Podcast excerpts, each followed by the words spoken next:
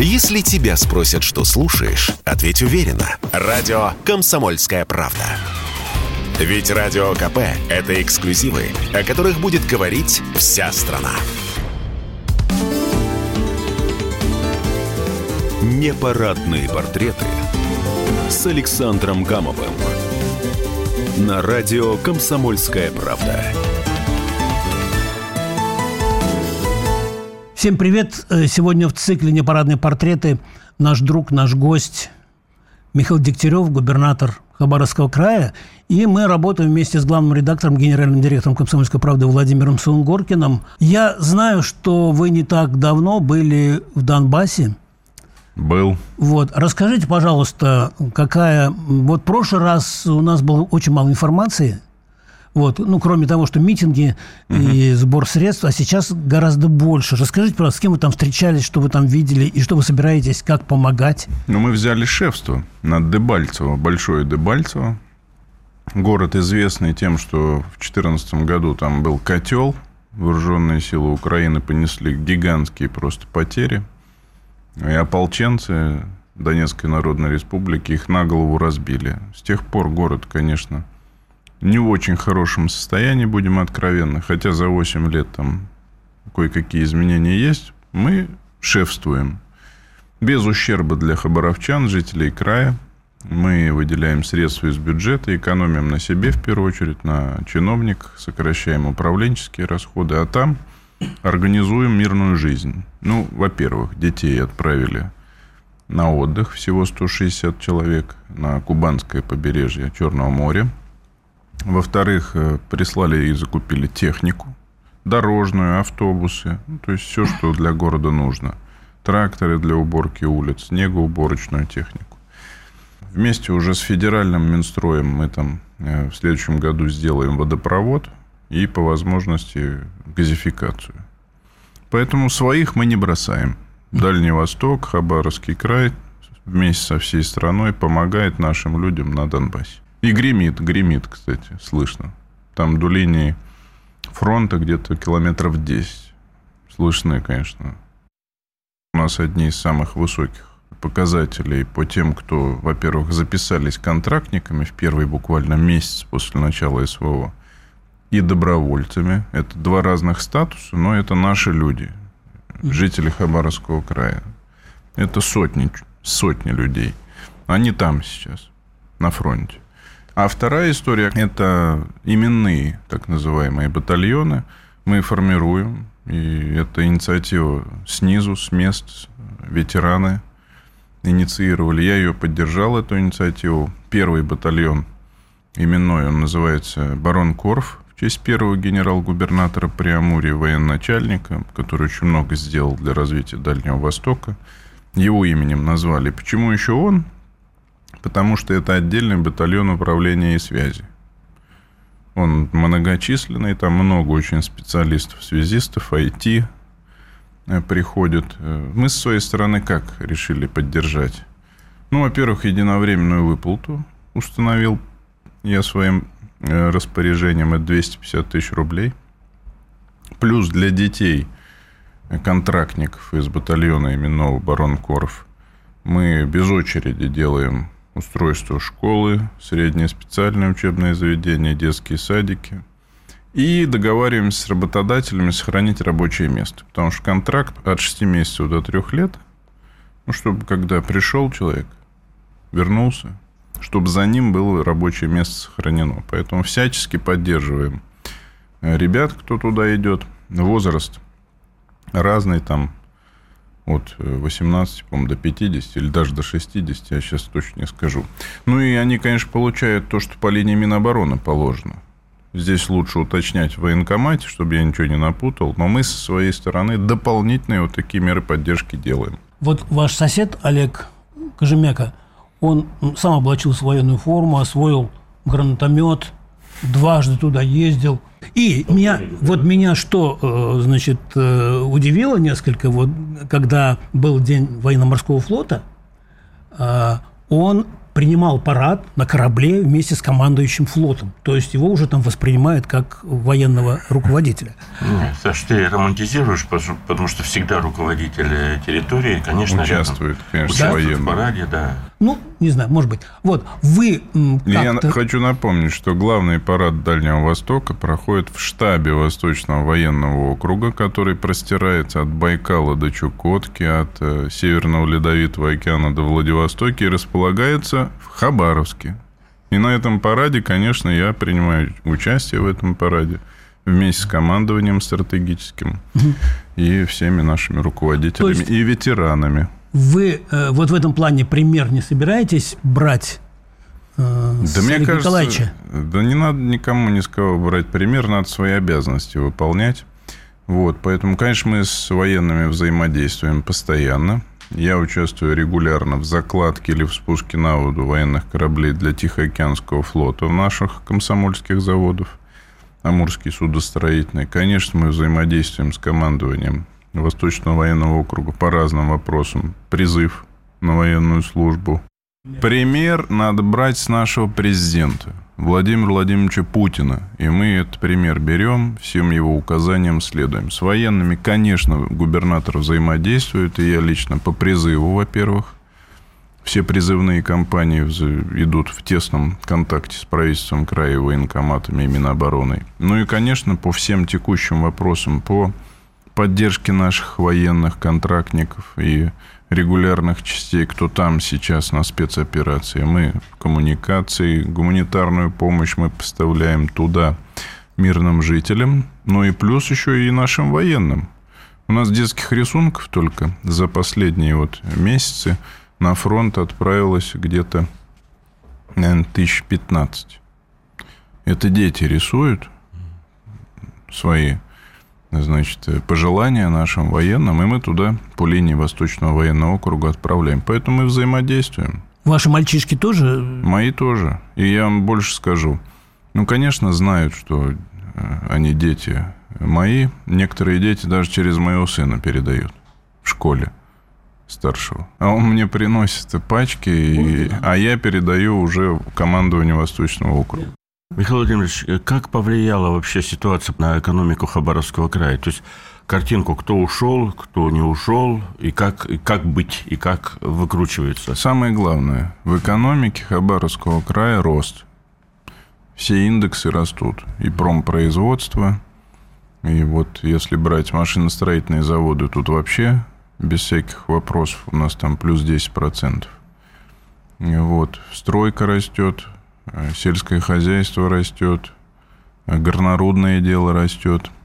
Из больших, кто иностранцы ушли, это только канадцы. Кинрос компания, она планировала Чульбатканское месторождение у нас золотое э, разрабатывать. Но пришла группа «Полюс». Это нам даже лучше, это наши люди. Угу. Россия. Они будут вкладываться и в те же сроки запускать это месторождение. Ну и плюс Эксон, они, вы знаете, добывали нефть и газ на Сахалине. Через наш порт Декастри отгружали и отгружают нефть. Ну, просто теперь их там нет. Там другие. Люди, в первую mm-hmm. очередь, Россия. И это справедливо. Вы знаете, президент такой указ подписал. Поэтому и без американцев мы свои ресурсы готовы разрабатывать Хорошо. и продавать. Э, нас постоянно нам говорят, что зато будет проблема, остановится машина, остановится какая-то техника, лифт, лифтового хозяйства не хватит, ну и так далее. Огромный-огромный перечень. Здесь что, что-то видно уже, как, как мы переналаживаемся. Никаких критических сложных ситуаций ни для промышленности, ни для народного хозяйства мы не видим.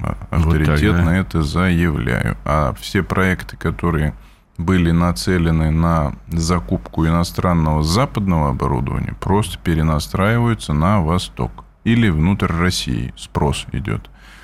И связано это, в первую очередь, с сознанием, с мозгами. Я это называю импортозамещение мозгов происходит. В первую очередь у предпринимателей. Пример. Ферма мясомолочная, которую мы планируем строить в ближайший год, будет построена на белорусском оборудовании.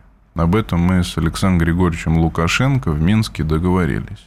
Она дешевле, производительней, долговечнее и лучше по всем параметрам. Так я нашего предпринимателя спрашиваю, а вы на чем хотели строить? На итальянском. Я говорю, а почему? Ну, есть же маркетинг, рынок. Ну, мы так привыкли. Понимаете? Поэтому я и говорю, здесь даже вопрос не экономики, а больше идеологии. Поэтому импортозамещаем специальные военные операции, мозги, в том числе предпринимателям. То же самое горнорудное дело. Есть китайские аналоги, есть российские аналоги. Если в цифрах говорить, то мы, разумеется, в первые недели э, введения вероломных западных санкций против России провели с Минпромторгом аудит – выявили примерно 1800 позиций так называемого э, критического импорта. И за прошедшее время, если в долях, нашли 50% внутри России, э, нет, на Востоке аналоги, 30% внутри России и по 20 идет работа по дорожным картам.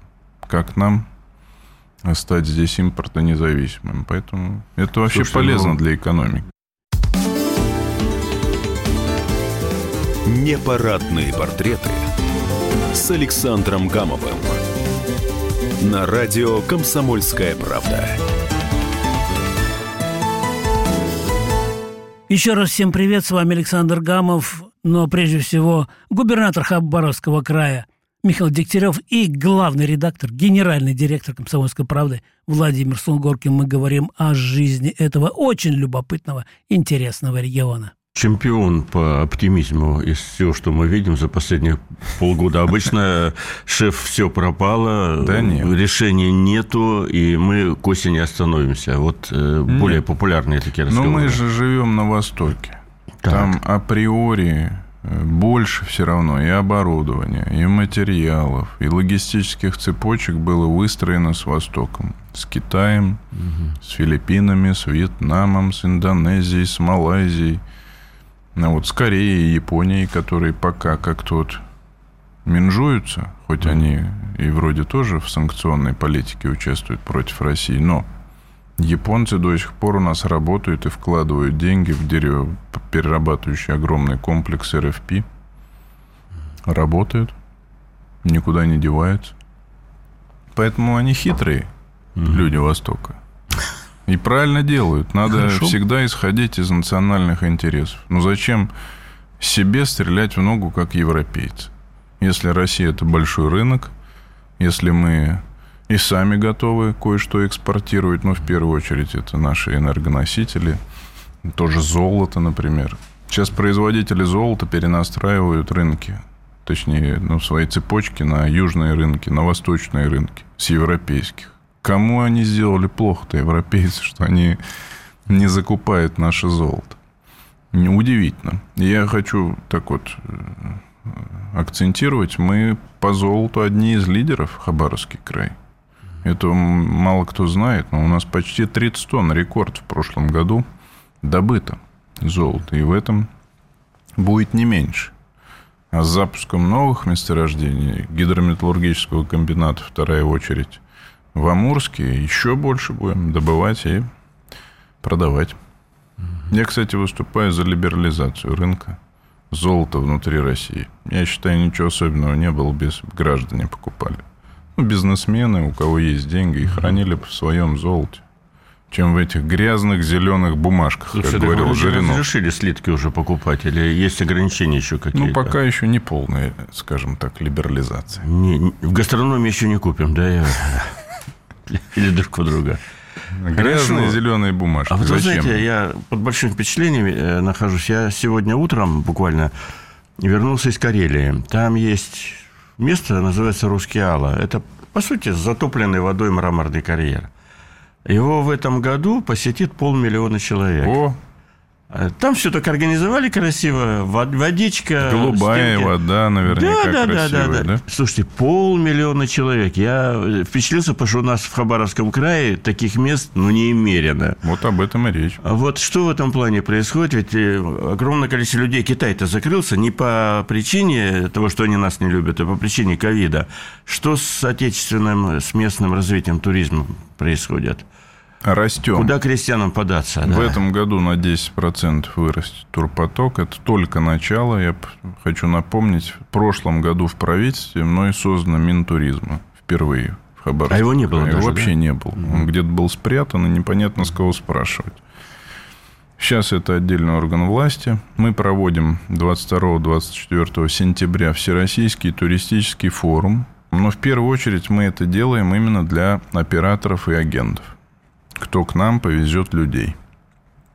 Потому что, к сожалению, это медвежий угол в массовом сознании Хабаровский край с точки зрения туризма.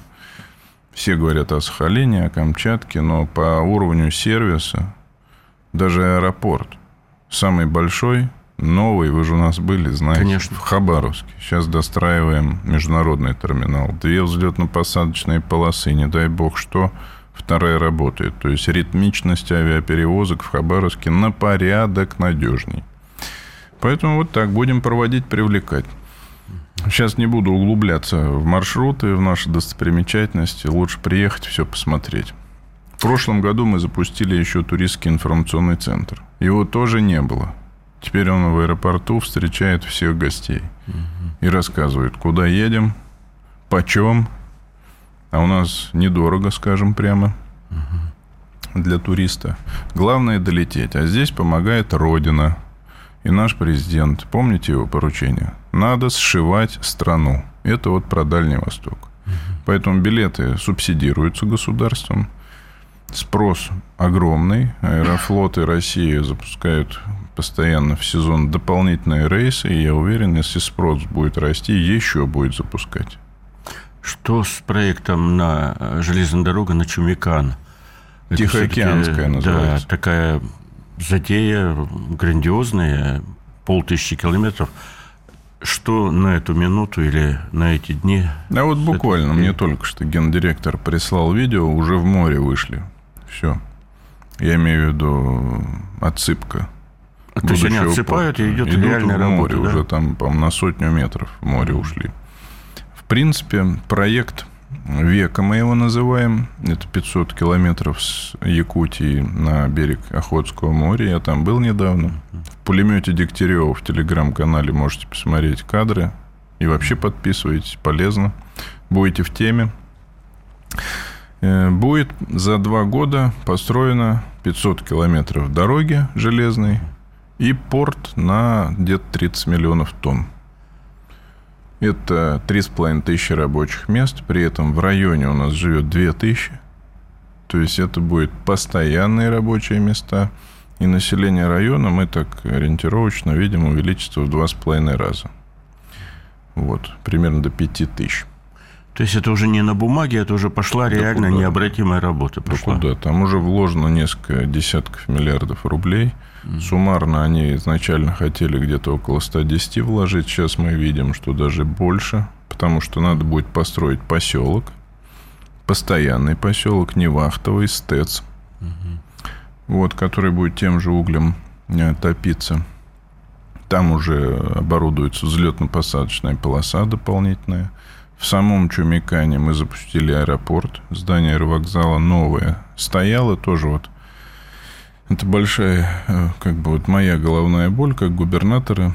Три года на лопату закрытый новый аэровокзал. Почему?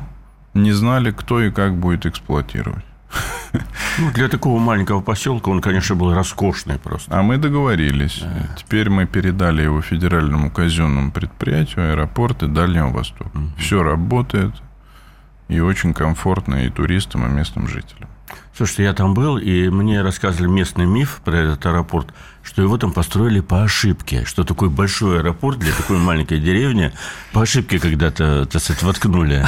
Вы не знали этот миф, нет? Он Да же у нас большой, очень- там, же, там же три аэропорта, по У сути. нас очень еще- много разных мифов. Да, мифы Дальнего Востока. И лучше вот все-таки доверять проверенной информации. Да, ну вот сейчас как И повернулось. читать да. пулемет Дегтярева. Пулемет Дегтярева. А вы его сами ведете? Или обычно, опять же, по мифам Дальнего Востока его ведут разнообразные помощники, специально обученные люди? Или это мы Четыре. с вами общаемся? Четыре администратора, из- А, вот один так. из них это я.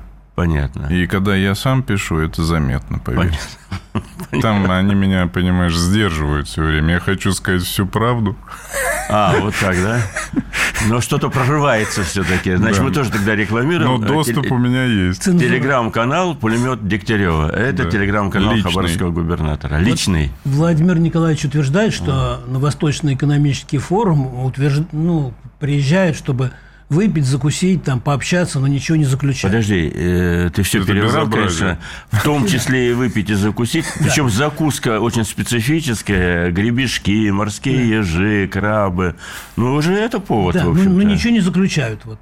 А вот э, Дегтярев, Конечно, заключим. так, Это будет уже вот в сентябре в начале и в прошлом году ага, был я там. Вот. И в позапрошлом тоже. Это у меня третий будет ВЭФ.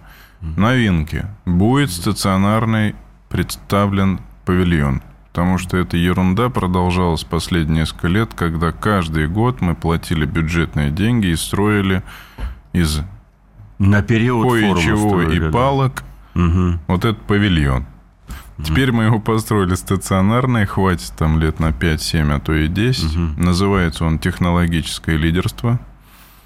Связано это с тем, что суперджеты, Байкалы сейчас одномоторные, боевая авиация, корабли, кораболовы, э, энергомашины, фармацевтический завод у нас один, только на Дальнем Востоке, в Хабаровске.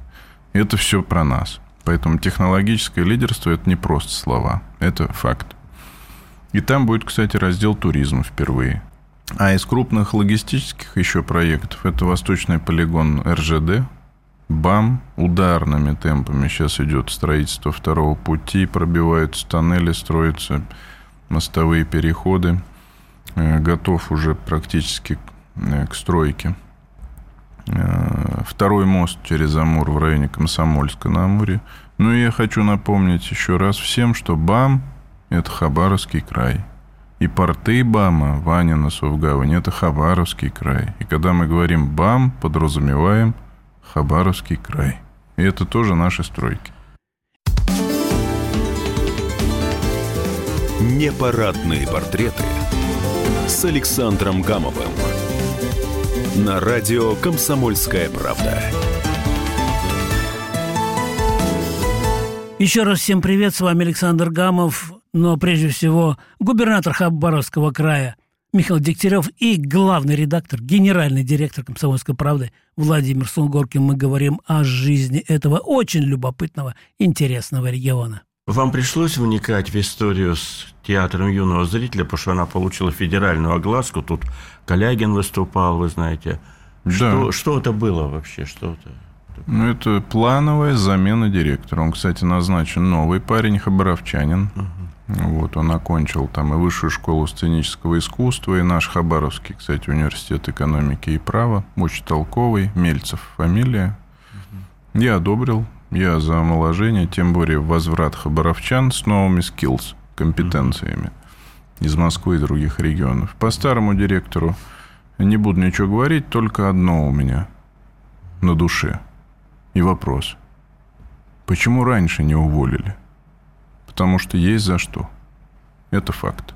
Ну, вы, вы с, этой, с этой историей вы вошли в список таких же высококультурных городов, как Москва, например. Да? Здесь же обычно это склока. Вот, Да, э, конечно. уходит. Поэтому Теперь я- Хабаровск. Мне даже вот приятно было Поэтому услышать. обратите- О, мы тоже культурный город. Обратите У нас внимание, никаких, комментариев. Это дело Минкультуры финансово-хозяйственной деятельности. Они следят, молодцы.